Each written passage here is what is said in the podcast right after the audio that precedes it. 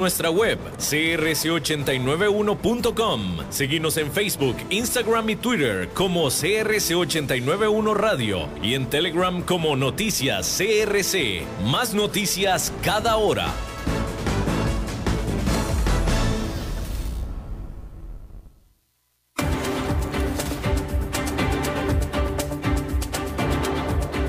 Inicia a las 5 con Alberto Padilla un programa diseñado con el objetivo de llevarte diariamente un tema de actualidad, acompañado siempre de reconocidos editorialistas, de lunes a viernes a las 5 de la tarde por CRC 89.1 Radio, a las 5 con Alberto Padilla. Muy buenas tardes, son las 5 y 2 minutos de la tarde. Bienvenidos a las 5 con Alberto Padilla. Hoy, por los primeros minutos vamos a estar Vicky Ross y Daniel Suchar Sommer acompañándolos, a los que nos están acompañando desde Contexto 360. Muchas gracias por permanecer con nosotros. Hemos estado hablando acerca de la perspectiva económica en nuestro país, pero antes de eso, mandarle eh, felicitaciones a Alberto Padilla, que pronto estará con nosotros, y también a la productora Lisbeth Ulet. Hoy están de aniversario aquí también en este espacio. Daniel, muchas gracias también a vos. Bienvenido a, las 5 con Alberto Padilla gracias por la flexibilidad de quedarse unos minutos extra con nosotros aquí en CRC 89.1 Radio.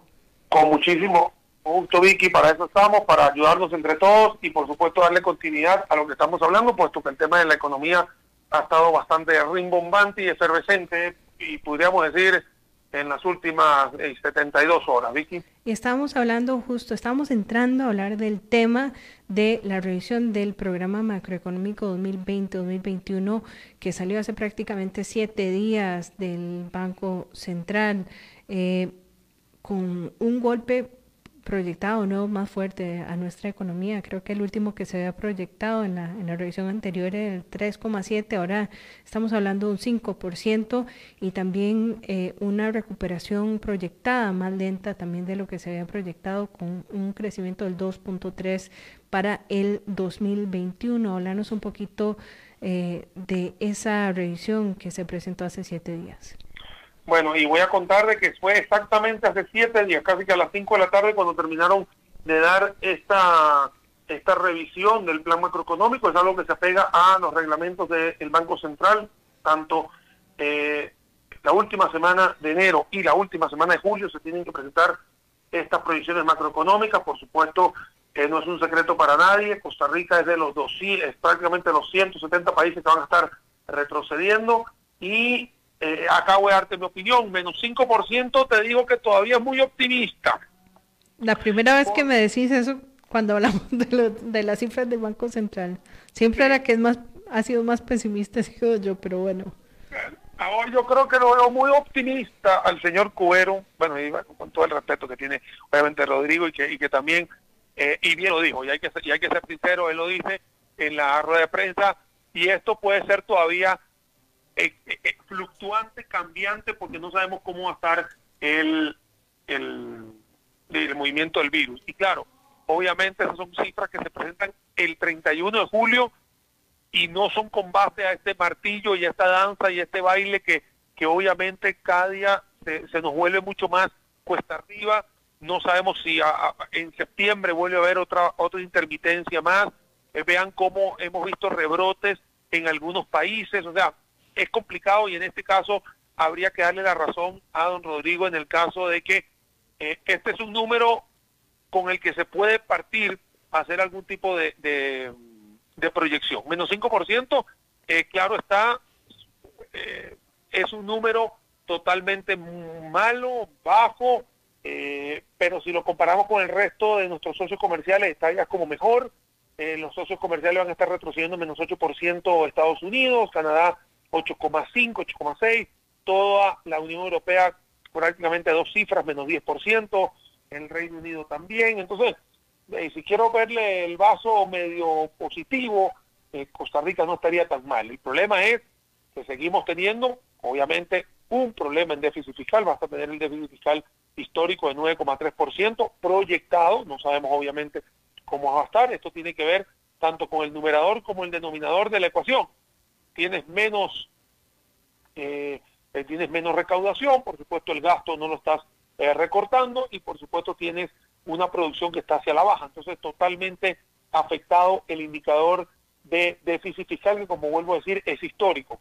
Pero es histórico simplemente porque es la cifra. Pero sabemos muy bien, Vicky, que son muchos años arrastrando un problema estructural y que lamentablemente todavía no se va a, solucionar en un corto plazo. Sí está la presentación de, don Rodrigo, vamos a decir la presentación de Banco Central, para no ponerle etiqueta personal, en el caso que se manifiesta una reducción del déficit fiscal apegados a regla fiscal para el 2023 y 2024. Entonces debería estarse bajando drásticamente eh, eh, este, este número de déficit fiscal. Pero bueno, del dicho al hecho, obviamente eh, acá el COVID nos da mucho trecho, Vicky. Cuando uno, cuando uno ve más en detalle el, esta, esta revisión del programa macroeconómico, también puedes ver que el, impacto es pesadísimo, eh, sobre todo la economía costarricense, pero el impacto no es igual en todos los sectores. Y vemos diferencias eh, que, que, son brutales. Por ejemplo, la proyección en agricultura es del menos 0,5 que es de, la, de las menos afectadas, obviamente por la naturaleza, también de, la, de los tipos de afectación económica que ha tenido la, la pandemia y otras, eh, otros impactos brutales, como en transportes, menos 19,7 y en turismo, eh, perdón, en hoteles y restaurantes, que es de lo más afectado, que es menos 35%.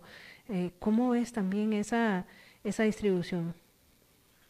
Bueno, la verdad es que cuando vas monitoreando el indicador mensual de actividad económica, no te salta tanto la sorpresa, ¿no, eh, Vicky? Porque eh, ya el propio indicador mensual de actividad económica, que hoy, digamos, ya eh, cuando, cuando lo vas ahí monitoreando, tienes prácticamente un, un golpe de casi 7% de la economía hacia abajo en el indicador. Obviamente, todos estos sectores que acabas de mencionar son los más golpeados en el cual turistas, eh, obviamente, eh, todo lo que tenga que ver con líneas aéreas, hoteles, eh, también tienes el tema de los restaurantes. A mí la que me preocupa, por supuesto, y siempre lo he dicho, es construcción, que va a estar mal, pero es que viene mal de hace cuatro años para acá. O sea, eso me preocupa, que tiene más de 36 meses dando negativo el indicador mensual de actividad económica. Entonces, es ahí donde empiezan las lecturas a, a, a ser más problemáticas en todo esto si bien es cierto, no es lo mismo eh, empresas que se han podido transformar digitalmente o, tratando de atender a sus clientes de forma eh, remota o enviándoles productos vía eh, este tipo de empresas de delivery o de despacho, esas han podido salir adelante o, van a poder tener una mejor fotografía, aunque mala, pero mejor fotografía que una que una aerolínea. Mira que eh, tuve la oportunidad de estar en, una, en, un, conversatorio eh, el domingo en la noche y me comentaban que Costa Rica proyecta tener la entrada de cinco vuelos a la semana, cinco vuelos a la semana que pueden traer turistas. Entonces, imagínate todo el impacto que va a haber en turismo cuando el año pasado tuviste 3 millones 100 y ahora prácticamente no, no se esperan ni 60 mil. Son números totalmente eh, tirados al piso, ¿no? Entonces, eh, tiene lógica tener diferencias en los sectores, por supuesto, porque cada sector está impactado de manera diferente. Yo tengo algunos amigos que son pilotos y obviamente tantos en tierra, ¿no? Entonces uno, claro, eh, se supone que todos estamos en tierra, pero para ellos estar en tierra es no tener trabajo y eso es también complicado. Daniel, mencionabas también el déficit financiero que también se anunció que en, este, en esta revisión que aumentará este año al 9,3, pero que en el 2021 se va a reducir al 8,1. ¿Qué significa eso?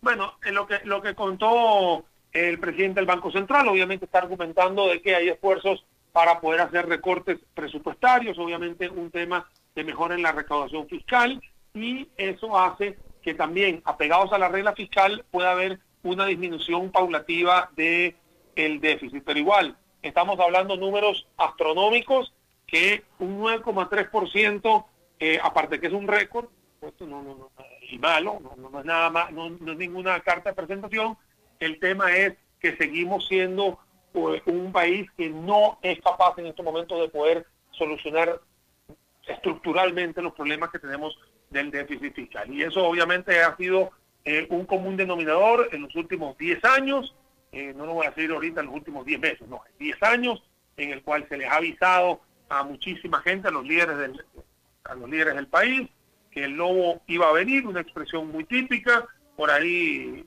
una jerarca ya dijo que el lobo estaba acá, y yo creo que todavía el lobo no ha llegado porque eh, para mí siguen habiendo, seguimos arrastrando eh, problemas más políticos que financieros, lo que pasa es que lo financiero termina siendo la fotografía de esas decisiones que no se han tomado.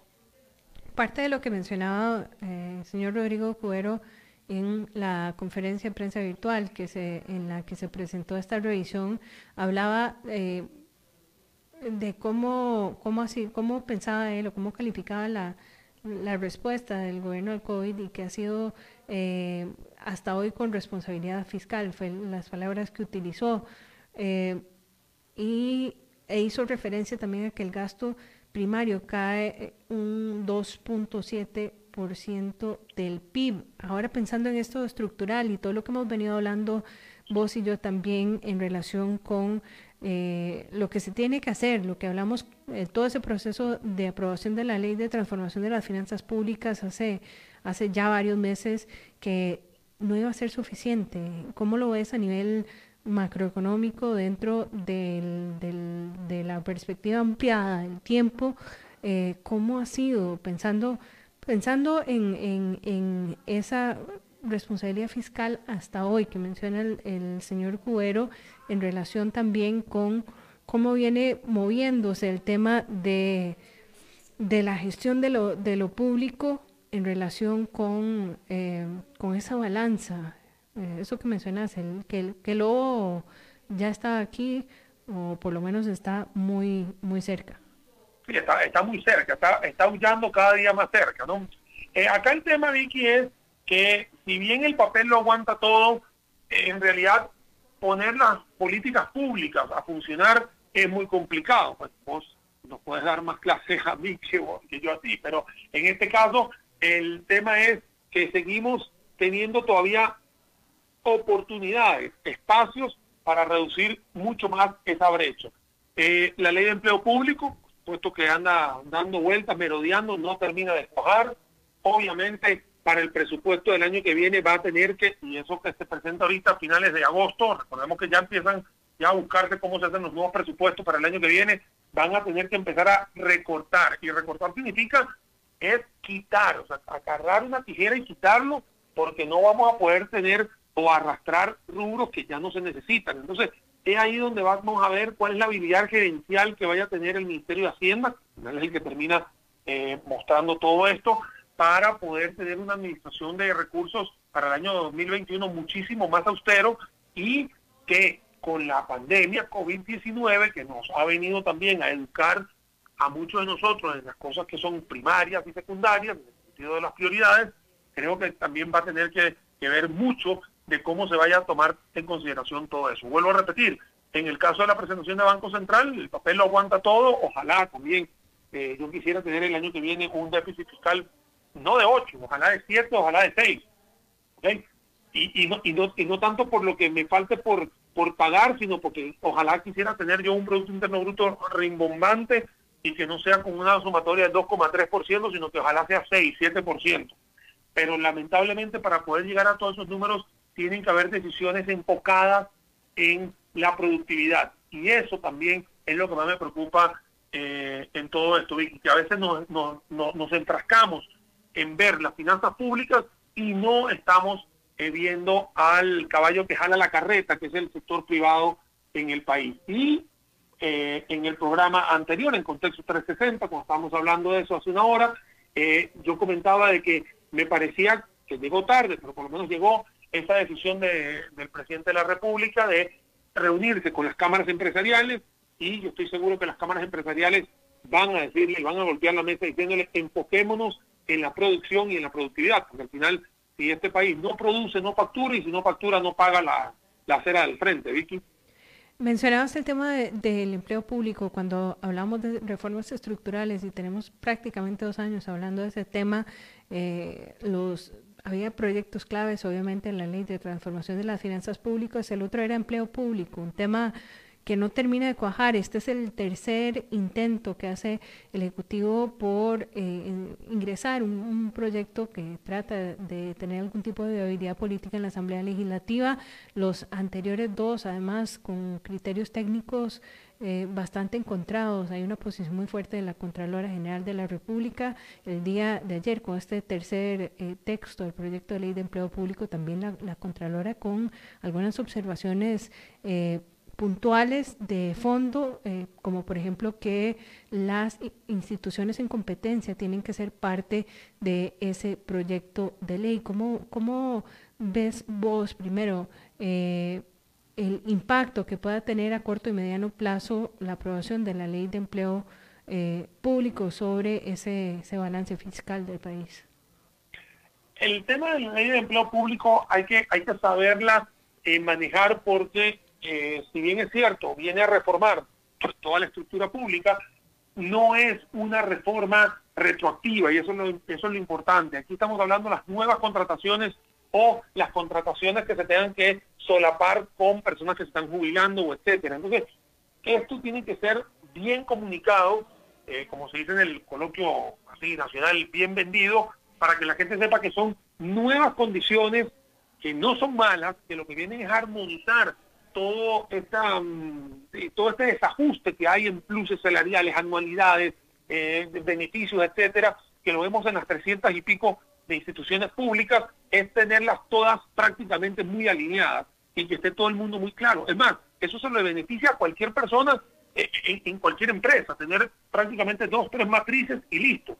Entonces, acá es muy importante de parte del gobierno, incluso de la Asamblea Legislativa, saber muy bien cómo comunicar esta ley de empleo público que le va a dar un beneficio a mediano y largo plazo. Y aquí quiero hacer énfasis en eso, mediano y largo plazo a unas finanzas eh, que tanto necesitan acá en Costa Rica. Vicky. Correcto, y justo también hoy el presidente anunciaba el recorte del 15% a los salarios de, los jerarcas de las diferentes instituciones y ministerios y eh, para darle el ejemplo supuestamente con el proyecto también que está presentado, reducción del 15% a los salarios del sector público, que sí tendría un impacto más inmediato. Sí, lo que pasa es que, a ver, en el caso de hacer una, una, una reducción en los salarios de los jerarcas del gobierno, eso tiene un poquito más de tinte social o populista, algo así, porque al final eso no le va a hacer ni un, ni un pellizco a nada. Al final, bajarle el, salario a, 15 personas, eh, perdón, el 15% a, ¿qué? a 30, 40 o 300 personas, eso no lo va a hacer. Sustancialmente es lo que estás hablando, que se le había hecho una propuesta al principio de la semana de 44 mil personas que están ganando por encima del millón y medio, y ahí sí ya, ya empiezan a tener un número bastante importante que eh, podrías ahorrar. Pero el tema acá, Vicky, no es rebajar por rebajar, es un ajuste en la jornada laboral que sería de un 15% hacia abajo y por ende un 15% del salario hacia abajo. Entonces, eh, si partimos a la semana en tardes y no, en mañanas y tardes, prácticamente le estarías diciendo a aquellas personas que están ganando con un salario bruto de un millón y medio hacia arriba, que no trabajes la tarde del viernes.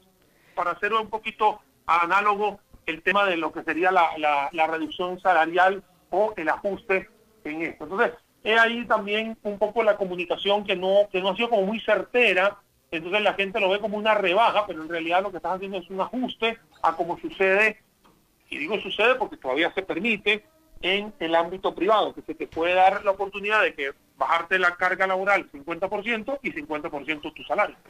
Daniel, muchísimas gracias por haber estado con nosotros aquí hoy en Contexto 360 y ahora también en las 5. Ya está por acá nuestro compañero Alberto Padilla, bienvenido a cabina, Alberto, buenas tardes. Sí, sí, muchísimas gracias. Oye, ¿cuántas veces me has, este, eh, como decimos en México, hecho la balona? ¿Cuántas veces me has salvado? No, con los, amigos no llevo cuenta. Oye, déjame, te voy a decir una cosa, que si el tráfico es alguna métrica, eh, ya no hay pandemia en Costa Rica, ¿eh? ¿Verdad? Ya no hay pandemia, o sea, esto, esto es, es impresionante. Eh, eh, bueno, fíjate, yo estoy llegando en este momento a las 5.20 a la estación, yo salí de mi casa a las 4.10 Wow. y normalmente hago yo con mucho tráfico, hago 35 minutos.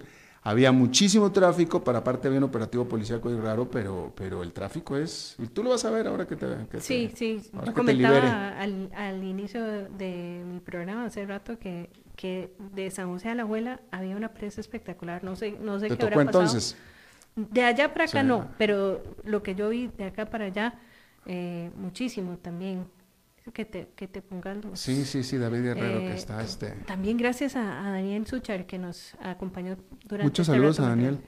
No, con mucho gusto, Alberto. Un fuerte abrazo y te cuento también que tuve ayer ese mismo sufrimiento. Ayer salí de Heredia, el centro de Heredia, hacia el oeste, aquí en Escazú, y salí a las cuatro y media, sí, diciendo media hora, llego tranquilo, y que así, llegué tranquilo a dónde? Al peaje de Escazú, todavía no había llegado y todavía me falta muchísimo para llegar a mi casa. Entonces, también co- coincido con vos de que uno pudiera preguntar cuál pandemia a las cinco de la tarde. Oye, pero no nada más para la pandemia, una de dos, o todo el mundo tiene trabajo o todo el mundo está en la calle buscando trabajo, no sé cuál de las dos es. Bueno, acá si nos ponemos a hablar de los números de desempleo hoy, bueno, fueron complicados. Bueno, pues Te la- mando un fuerte abrazo a. Alberto, un fuerte abrazo, Vicky, muchas gracias obviamente por la invitación. Muchas gracias, Daniel. Un gran abrazo. Vicky, te agradezco mucho. Tú sabes que eh, esta es la emisión, estamos cumpliendo dos años en el Ya te programa. felicité al principio del programa, Lisbeth, y a vos. También, Claro. dos años, ¿cómo ves? Y, Mucho, y me da mucho gusto ver este, a las mismas caras, pero hace dos años aquí estabas tú, bueno, Gilda aquí estaba, David Guerrero, exactamente. David, a pesar de David Guerrero, estamos cumpliendo dos años. Muchas felicidades Eh, a vos y a tu audiencia. Te agradezco mucho. Ha sido una experiencia bonita tenerte compañero aquí. Ah, muchas gracias, Sí. Vicky, igualmente, igualmente. Te dejo la, tu silla. Gracias, Buenas querida. David, ¿qué pasó? ¿Vamos a corte? ¿Nos quedamos o qué? ¿Vamos a corte? Ok, vamos a corte y entonces ahora sí retomamos. A las 5 con Alberto Padilla por CRC 89.1 Radio. Tinto, blanco, rosado, espumante, seco, dulce. El vino es como los amigos. Proviene de diferentes cepas y familias convertidas en bodegas de tradición. La Iride, una bodega personal establecida en Mendoza, Argentina, produce vino de exportación con la calidad de Mendoza, expresada en taninos frescos, frutales, remembranzas de tabaco y chocolate. Una fiesta al paladar. La Iride, vinos argentinos de tradición. CRC 89.1 Oyentes informados. Ahora, todos los martes y jueves a partir de las 9 de la noche, El Abogado en su casa, un espacio de apoyo, consultas y asesoría legal, con los renombrados abogados Belisario Solano, Denis Solano y Pedro Beirute. El Abogado en su casa, martes y jueves, 9 de la noche, solo aquí en CRC 89.1 Radio.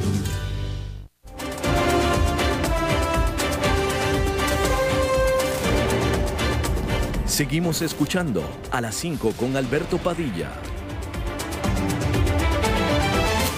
Bueno, muchísimas gracias por continuar con nosotros. Desde la semana pasada, la prensa internacional, pero concretamente la prensa de Estados Unidos, eh, estaba eh, reportando, citando a fuentes de la Casa Blanca, que la Casa Blanca estaba haciendo un esfuerzo para tratar de hacer que eh, eh, las, eh, las fábricas, las oficinas, fábricas, etcétera, que tienen empresas estadounidenses en Asia se vengan a América Latina, lo cual, eh, bueno, pues no solamente causa sorpresa, sino que como idea suena buenísima. Y yo quiero hablar de esto con alguien que está precisamente basado en Washington. Él es un insider, eh, buen amigo mío y un gran, gran analista y seguidor de este tipo de noticias. David Lewis de la firma Manchester Trade en la capital de Washington. David, muchísimas gracias por estar con nosotros. Me da gusto saludarte. Eh, gracias a ti, Alberto, y a los radioyentes. Y espero que ustedes y sus familias estén bien de salud dentro de este repique del virus que se queda en Costa Rica muy difícil para todo el mundo. Así es, así es, efectivamente. Igual con todos ustedes, mi querido David. Oye, estos reportes este, se han corroborado, eh, la Casa Blanca los ha corroborado. Eh, ¿Qué sabes tú? Mira, eh, esto es una iniciativa que viene desde el 2019, eh, lanzado por eh, la Casa Blanca y particularmente el director de las Américas en el Consejo de Seguridad Nacional, Mauricio Claver Carone, que comienza con, por un lado, la iniciativa que se llama Américas Crece, que es una iniciativa oficial ya del gobierno de Estados Unidos eh, whole of government, como ellos dicen, de todas las agencias del gobierno, y a la misma vez la consolidación del cambio legislativo que propuso el presidente Trump en 2018 de incorporar en una agencia de desarrollo todo lo que hace la Agencia Internacional para el Desarrollo, la OPIC y todas las agencias en Estados Unidos que promueven inversión en los demás países apoyando a empresas americanas.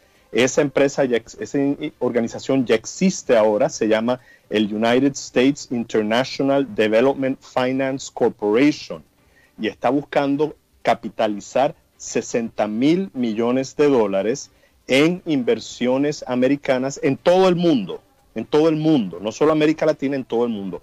Esto todo es pre-COVID. Entonces ya ellos tenían esto en línea y también una tercera gestión era la que venía lanzando el asesor económico del presidente Trump, Larry Kudlow, de durante la crisis comercial con China, sobre todo en 2019, mediados de 2019, gestionar una orden ejecutiva de Buy American. Y dentro de esa orden ejecutiva comenzaron ellos a jugar con la noción de manufacturing reshoring, o sea, traer de vuelta la manufactura americana en China y o otros países de Asia de vuelta a Estados Unidos. Lo que han hecho ahora en este periodo, y sí, el anuncio es verídico y es lo que se está trabajando, es añadirle lo que llamamos en la industria manufacturing near shoring. Reshoring somos nosotros en Estados Unidos porque regresas a la costa americana. Nearshoring es te acercas a la costa americana. Y esa es la gestión que ahora están empujando para complementar todo porque en gran parte, y como lo hemos visto en los últimos 40 años de acuerdos comerciales y de inversiones de Estados Unidos, hay muchos sectores que simple y sencillamente no pueden funcionar económicamente y competitivamente en el mercado de Estados Unidos y tienen que irse a otros mercados. La segunda mejor opción es que esos mercados sean americanos, países que tienen TLC con Estados Unidos y donde ya hay una cadena de valor de inversión, producción y comercio muy integrada tanto horizontalmente como verticalmente. ¿Y, cuál es el espíritu de este nearshoring? ¿Para qué hacerlo? ¿Qué, qué, cuál es la intención de la Casa Blanca? La intención es precisamente que ya hemos visto que el reshoring está funcionando. Han habido un sinnúmero de empresas en alta tecnología, en eh, aeroespacial, que están trasladando nuevas inversiones en Estados Unidos continental, la parte automotriz, empujado mucho por el nuevo NAFTA, el USMCA, pero se están dando cuenta que hay muchas que le dicen, oigan, fíjense que hay un problema y es un problema de precio. Estados Unidos es muy caro para nosotros hacer esta manufactura industrial de electrónicos, de enseres eléctricos, de autos, de piezas de autos. Eh, entonces, no, no, podemos. Entonces, bueno, la the next best thing, lo segundo mejor es, bueno, ¿y, ¿y, qué tal si podemos en Colombia, en el CAFTA, en Dominicana, en México? Obviamente no vamos nunca a llenar el vacío eh, de China, que son 1.200 billones, 1.200 mil millones de eh, habitantes, pero la gente, uno se pone a pensar y lo que estamos viendo en la industria es de un 1 a un 4% de esa cadena de valor que está en China o Asia es algo que podría absorberse en las Américas. Ahora, eh, pregunta, porque es pregunta más que una afirmación, David.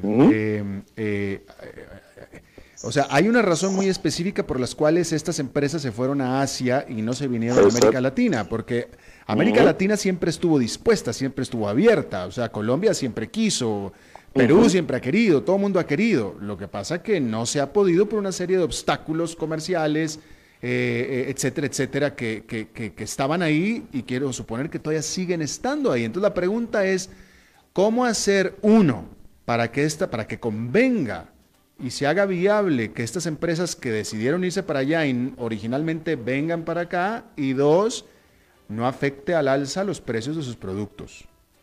Bueno, hay dos puntos para eso. El primero siempre va a ser precio. Eh, China ya no es un destino de manufactura de mano de obra barata. China no. China ya, China ya es caro. Sí, sí. Por eso muchas de las empresas que están en China están subcontratando en Indonesia, en Vietnam, en Malasia. Entonces, la, diferenciación precio ahora le favorece mucho más a América Latina.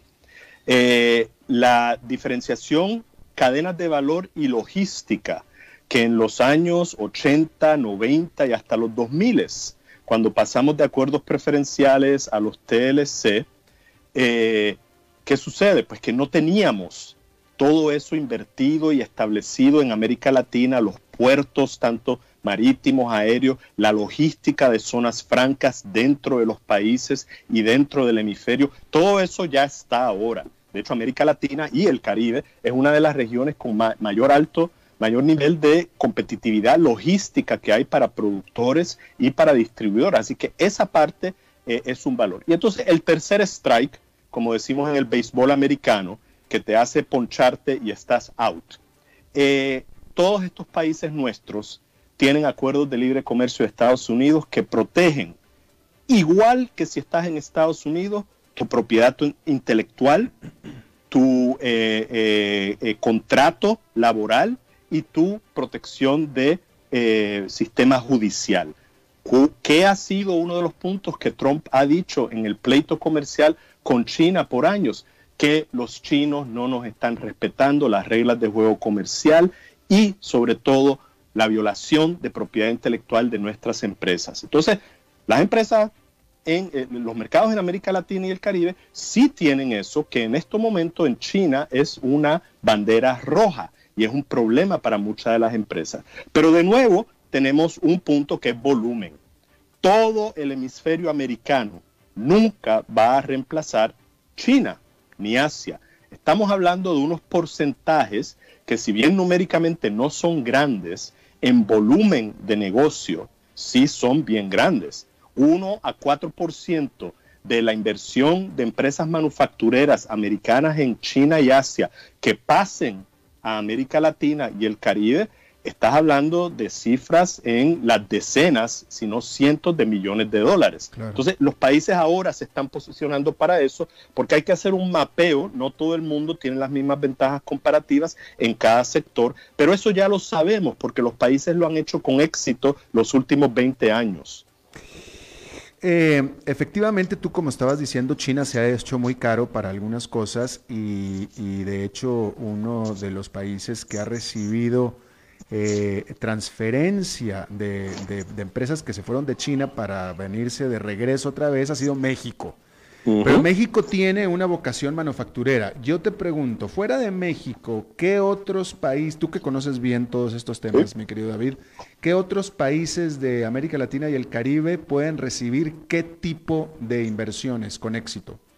Te digo ahora porque ya las tienen y lo que están viendo a ver es cómo hacemos el apalancamiento, lo que llamamos en negocios americanos el leverage, de decir, bueno, como ya yo tengo esa capacidad instalada, ¿cómo la puedo aumentar? Entonces México sí es nuestro, el mejor. Son 120 millones de población, un terreno geográfico grande y con contigüidad geográfica directa con el mercado de mayor consumo del mundo, Estados Unidos. Entonces ellos están automóviles, electrónicos, eh, en seres eléctricos, todo lo que es grande, industria grande. Y en eso han expandido. Ahora, otros países que tenemos, Colombia ya está avanzando desde el año pasado con enseres eléctricos, lavadoras, secadoras de ropa, que ya las empresas americanas están buscando tanto competir no solo con China, sino con Corea, los Samsung y los LG, ya eso está avanzando en, eh, en, Colombia, por ejemplo. Eh, los electrónicos, Costa Rica, tu país que te tiene ahí, en las biociencias, los dispositivos médicos, Costa Rica hace tiempo se movió hacia arriba en esa cadena de valor. ¿Por qué? Porque invirtieron en el recurso humano. Entonces ahí en Costa Rica hemos tenido los Intel, los Merck, eh, hemos tenido los de dispositivos médicos como Edwards, como Striker. Entonces, eso es lo que Cinde, por ejemplo, para, no, para hacerle un comercial, porque es un comercial en Costa Rica, lleva desde hace varios años empujando eso, es decir, nosotros ya tenemos el, el camino rayado y podemos hacer eso y podemos ampliar. En Costa Rica ya no vas para camisetas, en ninguno de nuestros países ya no vamos para calzado. Eso es imposible económicamente, pero en estos sectores sí. Y hay uno tercero que obviamente es la economía del siglo XXI. Todo lo que son servicios de tecnología de información, software, call centers, business processing, eh, outsourcing, que ha crecido muchísimo en nuestros países con nuevas tecnologías y sobre todo haciendo un apalancamiento de recurso humano. Eso ha crecido en Perú, en El Salvador, también sorpresivamente, en Panamá. Panamá se volvió ya el hub una vez cayó por completo Venezuela, de distribución y cadena de valor de todas las grandes empresas americanas para América Latina, sobre todo para Sudamérica. Y uno lo ve cuando llegas al aeropuerto, bueno, ya no tanto porque no viajamos tanto, al aeropuerto de Tocumen y ves todo el desarrollo que ha habido, empresas de energía, empresas de tecnología, empresas de marketing, empresas de eh, eh, eh, productos caseros y todo. Ahora Panamá, ese es su nicho. Entonces lo que estamos buscando, Alberto, es nichos dentro de esas cadenas de valor global. No es decir, como tratamos en los 80 o los 90, que vamos a acaparar de lo que se va de Estados Unidos. A nosotros nos llegó un puchito, mucho se fue a China, sobrevivimos el NAFTA, sobrevivimos la entrada de China en la OMC y ahora podemos añadirle otro puchito con, con esta gestión. Eh, eh, ok, eh, hace mucho sentido que, y de hecho, como estábamos diciendo, ya naturalmente muchos tipos de empresas están saliendo, o de industria están saliendo de China para venirse a México o a otras partes porque China es cara. Pero ¿qué tipo de incentivo va a tener una empresa que ya está en Vietnam, que está en Filipinas, eh, en Indonesia, para venirse a Colombia, a Perú o a Costa Rica? Mira, el, el, punto más importante, y lo estamos viendo porque hemos estado trabajando con, empresas y, sobre todo grupos empresariales en zonas francas en, en Colombia, en Guatemala, en República Dominicana y, también en México, es, básicamente el incentivo, básicamente eliminaste la desventaja precio, porque más o menos estamos ahí. No vas a jugar en términos de volumen. Entonces, cuando hablemos de el, el nearshoring de empresas dice, no es que van a cerrar todo en China y se van a... No, no, no. Lo que van a hacer es diversificar mm. su cadena de mm. producción para acercarse más al mercado eh, eh, americano. Entonces, en ese sentido es importante que estamos hablando de diversificación y que no necesitamos una movida por completo de esas empresas de China eh, a las Américas. entonces, en esos países lo que están buscando es, ok, ¿cómo me posiciono? Con lo que yo ya tengo, que soy competitivo, no voy a inventar cosas nuevas, ya estamos en eso. Ya tenemos áreas de zonas francas, ya tenemos maquilas competitivas, ya estamos completamente integrados con el mercado americano, con eh, los acuerdos de libre comercio. ¿Cómo puedo ofertarle a muchas de estas empresas, algunas que ya están o en países de las Américas o en nuestro propio país, oye, ¿te interesa diversificar y expandir un poco? Esto es lo que te puedo ofrecer. La parte de la propiedad intelectual, del de el, Estado de Derecho Corporativo, mira, no te puedo dar un porcentaje, pero es sumamente importante. Ya no es como antes. ¿Por qué? Porque muchas empresas americanas han perdido todo en China por piratería, robo eh, de propiedad intelectual y unas reglas de juego del comercio que no respetan nada.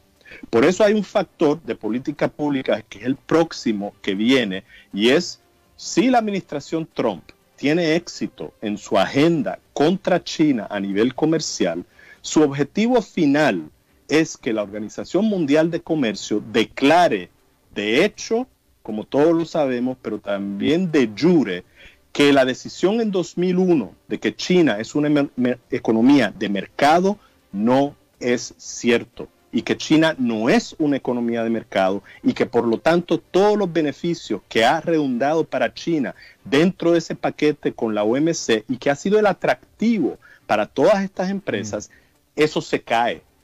y más empresas van a estar mirando, oye, necesito irme a un país donde el derecho corporativo, donde la propiedad intelectual, donde el Estado de Derecho comercial sí los respetan. Entonces ese es el paquete completo que están trabajando en este momento. Muy interesante, muy interesante. Al final podría parecer, podría resultar que el mejor amigo de América Latina resultó Donald Trump. Vamos a ver si esto, vamos a ver si podría ser en parte y, obviamente es el mercado. Si hay algo que, sabemos con todas las cosas que uno pueda estar o no estar de acuerdo con, con Donald Trump, es que eh, él tiene entre ceja y ceja buscar negocios para él y para los suyos. Y lo que están diciéndole muchas de sus empresas es, mira, sí, ya tenemos, el otro día llegó una de Taiwán a Atlanta, donde, donde vos estabas por muchos años, una empresa de eh, chips, microprocesadores de chips, de un día para otro, 25 millones trasladaron a Atlanta.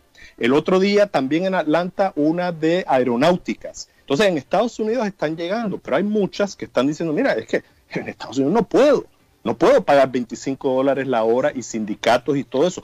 Pero si vos me decís que en un lugar como Costa Rica, con las zonas francas que hay ahí, y tienen dispositivos médicos, ya tienen a Merck, ya tienen a, Pfizer, ya tienen a Edwards, oye, yo puedo expandir ahí. Lo mismo en República Dominicana, un lugar como Panamá, que tiene el canal, que tiene toda esa infraestructura de logística. Entonces, y eso es lo que están haciendo los países. Ellos ya lo vienen haciendo. Un poco lo que ha hecho la Casa Blanca es eh, crónica eh, de, de, una iniciativa anunciada, porque cuando anuncian todas estas gestiones en 2019, ese era el camino. Lo que pasa es que ahora lo están diciendo con nombre y apellido que se vengan a las Américas, pero muchos de los países, Colombia lleva esto, una agenda gobierno y sector privado desde 2018 liderados por la Cámara Americana de Comercio de Colombia, han hecho un estudio de cerca de 120 productos que empresas americanas manufacturan en China hoy, que ellos entienden podría ser atractivo hacer parte, un, un porcentaje en Colombia. Eso es lo que están haciendo los países. Mucho, muy interesante. Eh, David Lewis, de la firma consultora en comercio internacional Manchester Trade, desde la capital de Estados Unidos, te agradezco muchísimo, como siempre, que hayas estado con nosotros. Segunda vez, uno de los eh, pocos segundos repetidos e invitados aquí en el programa. Muchísimas gracias, David. Muy bien, gracias a ustedes y que estén bien. Y ojalá un futuro sea en Costa Rica cuando destruyamos este COVID. Ojalá, Maya, ojalá, ojalá así sea. Gracias. bien. Bien, vamos a hacer una pausa y regresamos con Fernando Francia.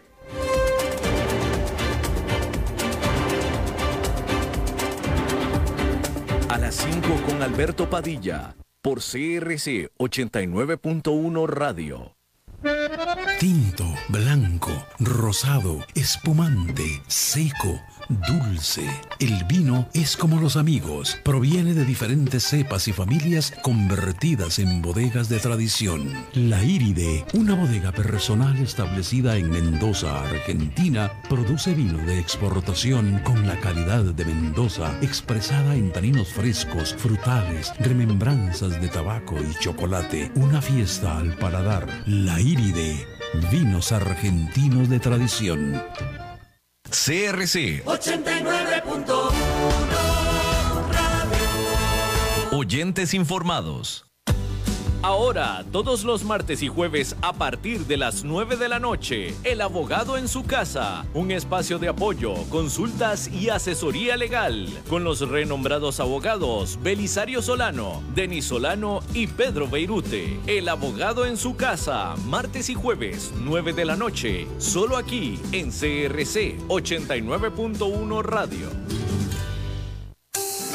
agua es vida, salud y bienestar. Por eso, vos y los tuyos necesitan agua purificada, ozonizada y embotellada San Ángel. Hace que tu vida sea más larga y saludable con agua San Ángel.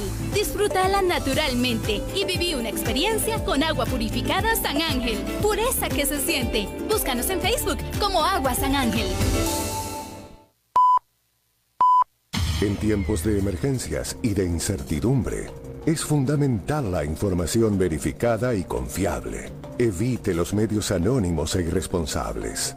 Dígale no a las noticias falsas. Los medios de comunicación formalmente establecidos son el antídoto más eficaz contra la desinformación. Infórmese por la radio y la televisión a toda hora, con los rostros y las voces que usted conoce y confía. Fue un mensaje de la Asociación Internacional de Radiodifusión, AIR.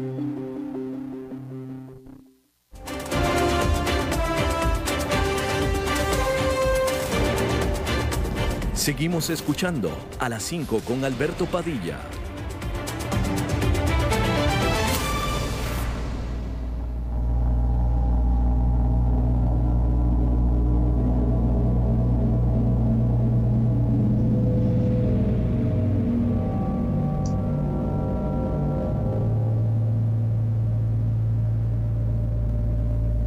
Bueno, realmente hoy son las mañanitas del rey David, para a las 5 con Alberto Padilla. Hoy cumplimos dos años y quiero darle las gracias a todos nuestros radioescuchas por estar acá siempre presentes. Gracias por su participación cada día, por sus mensajitos en Facebook, sus mensajes personales, los mensajes que le dan a Alberto cuando lo encuentran. Gracias por estar acá. También hoy es un día muy especial porque hay muchas personas que trabajan para poder llevar a cabo este programa. Muchos de ellos quizás ustedes nunca los han oído mencionar o no los conocen. Sin embargo, quiero mencionar algunos. Uno de ellos es Andrés Quintana, quien es el propietario de esta estación y quien fue realmente el motivo por el cual Alberto se vino a Costa Rica.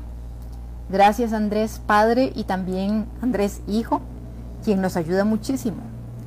También hay un montón de personas que no voy a poder nombrar.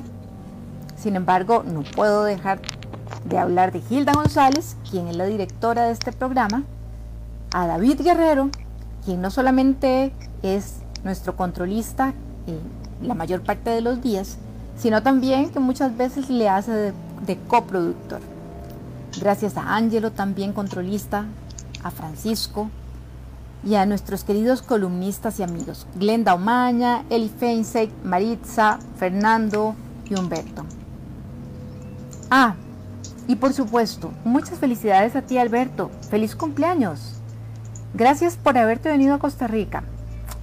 Gracias por la forma en que nos informas. Gracias porque lo haces de una manera entretenida.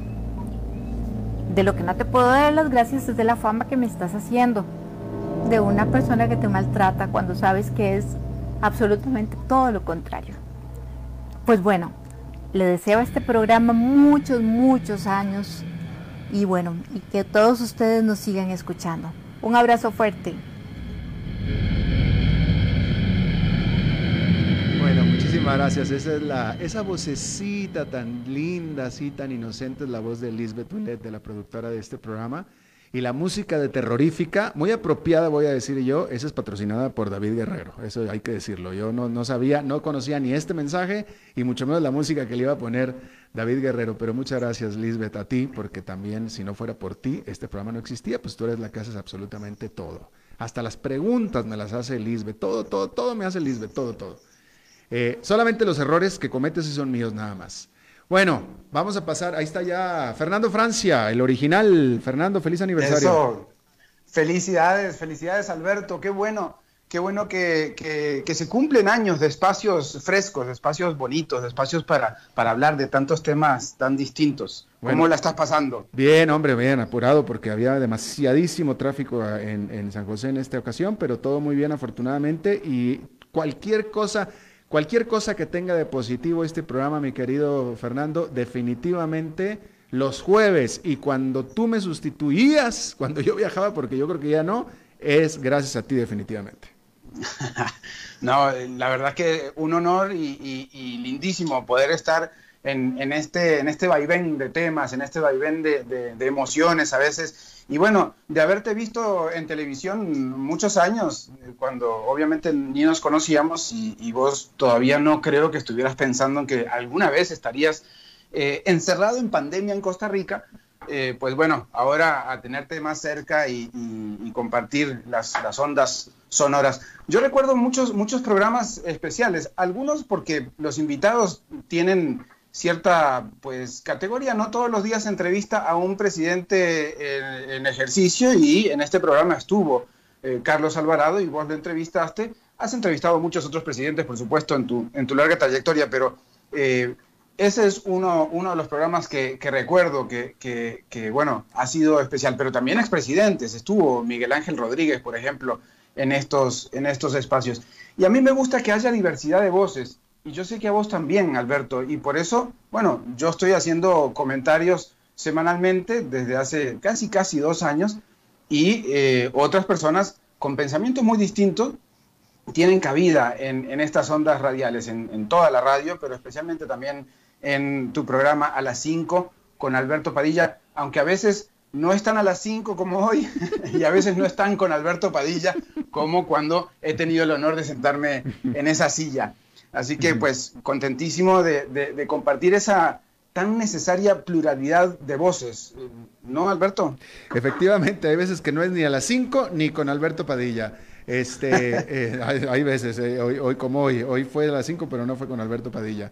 Eh, y bueno, te, agradezco muchísimo que, que, que, reconozcas o que me reconozcas algo que realmente he hecho, aunque no me lo crean, he hecho un esfuerzo en hacer, que es la de impulsar la pluralidad, aunque no me lo crean.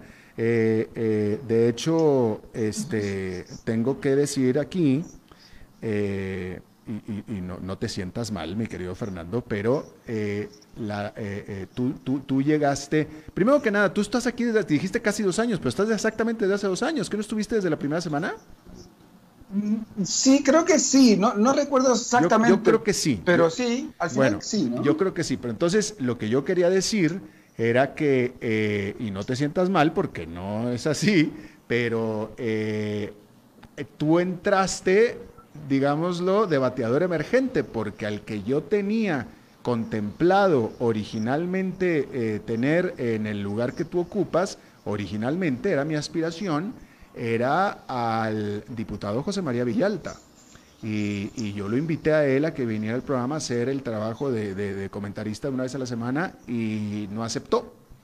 Eh, simplemente no aceptó, no quiso. Este, no voy a decir por qué, porque no me dijo por qué, pero pues no quiso, ¿no?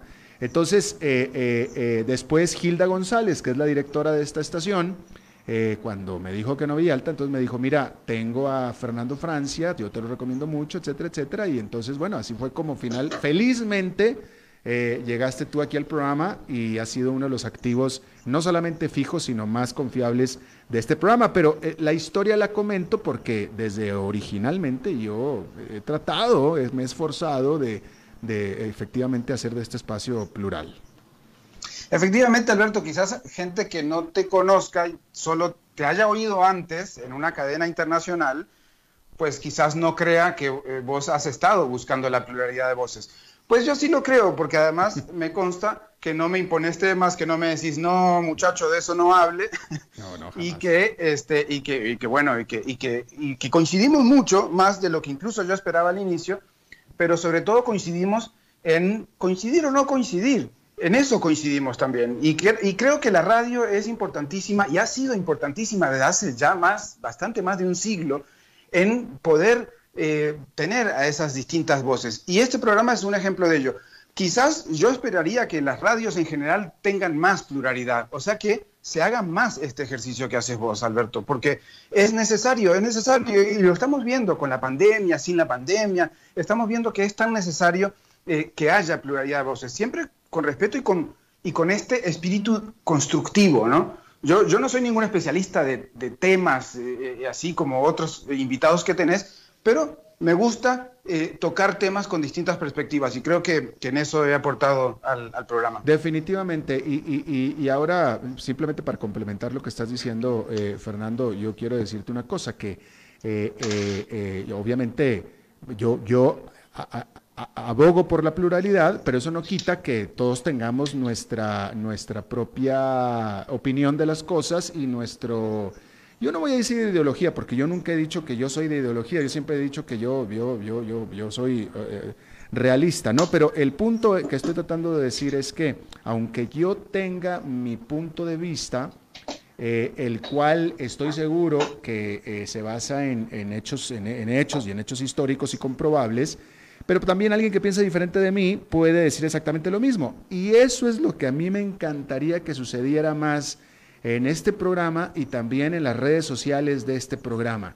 Porque a mí me encanta y me fascina y yo pido que si alguien no está de acuerdo en lo que yo digo o que piense que estoy equivocado, que me lo diga, pero que me lo diga con argumentos. Cuando yo afirmo algo, lo afirmo con argumentos o los tengo listos para presentarlos.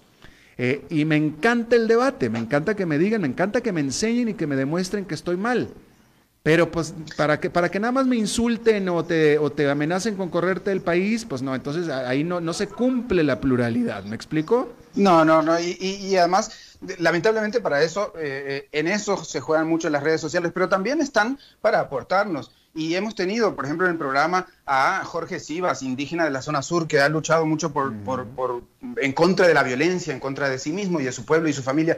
Pero también hablamos de, qué sé yo, de Palestina, de mm, temas de agroquímicos en, Costa Rica, obviamente del cambio climático, de, eh, la última, las últimas más polémicas, eh, quizás eh, la historia de Viviana Gallardo hace unos cuantos años, casi 40, y también la historia de esta muchacha, niña, em, que la, llevaron 15 años, la, la condenaron 15 años de prisión, teniendo casi 15 años, por matar a su bebé eh, en, momentos muy complicados. En fin, hemos hablado de muchísimos temas eh, eh, sociales, sobre todo, que son los que me gusta traer, así que seguiremos, seguirás vos escuchándolos, espero, y seguiremos, seguiré yo también escuchando todos los aportes del programa, así que yo quería traer este feliz aniversario a vos, al programa y a toda la gente, a Lisbeth, a toda la gente que hace el programa, a, las, a la gente que ha estado, que está y que estará. Definitivamente, y espero que tú seas de los que esté,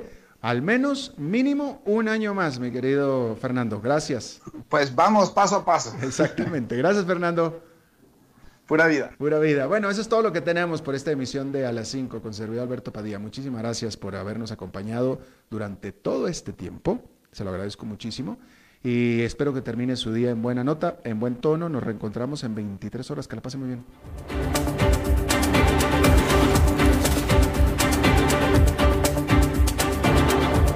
Concluye a las 5 con Alberto Padilla.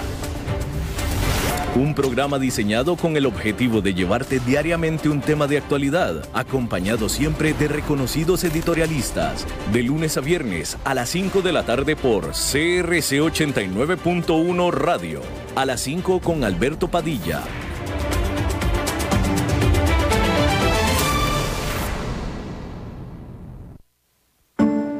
Cuide su información. Make alerta de una nueva modalidad de posible estafa. Estas personas inescrupulosas realizan llamadas a nombre del Make para solicitar apoyo en la elaboración de mascarillas. Como parte de la llamada, solicitan actualizar los datos en la página del Make e instalar la firma digital. De esta manera indican el requerimiento de descargar una aplicación conocida como AnyDesk. Con ella pueden acceder a su computadora y robar datos sensibles. Estas personas que se hacen pasar por funcionarios del Make también